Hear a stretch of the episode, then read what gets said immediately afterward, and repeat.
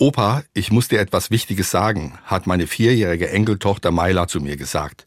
Das darf auch niemand zuhören, höchstens die Oma.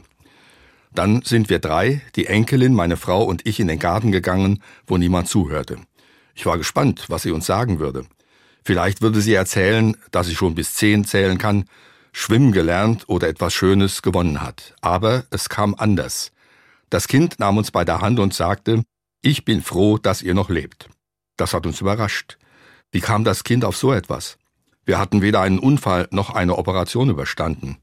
Doch dann hat das Kind etwas über Corona erzählt, dass es wochenlang nicht in den Kindergarten durfte und ihre Schwester auch nicht in die Schule, dass der Vater lange krank war. Das hat das Kind bedrückt. Ich habe das gespürt. Nun war es froh, dass wir noch leben. Diese Freude am Leben haben wir mit der Enkelin geteilt und mit ein paar frischen Erdbeeren aus dem Garten gefeiert. Merkwürdig, wie so ein Kind die Bedrängnisse des Lebens spürt und damit umgehen kann und sagt, ich freue mich, dass ihr noch lebt.